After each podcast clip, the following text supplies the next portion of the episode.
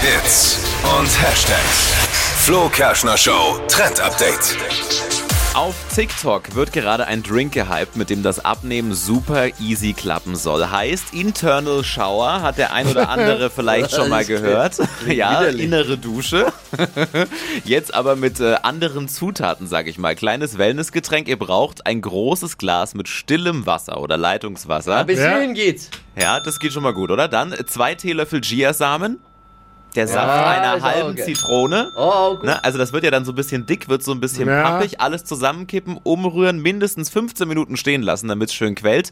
Und dann ähm, diese komische Konsistenz nochmal umrühren und in kleinen Schlücken trinken.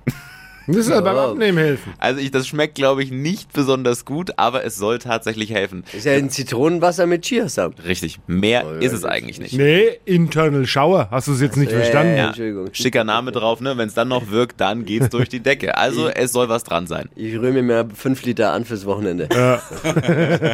Sicher, sicher. Wie Internal Shower. Ja, alles klar.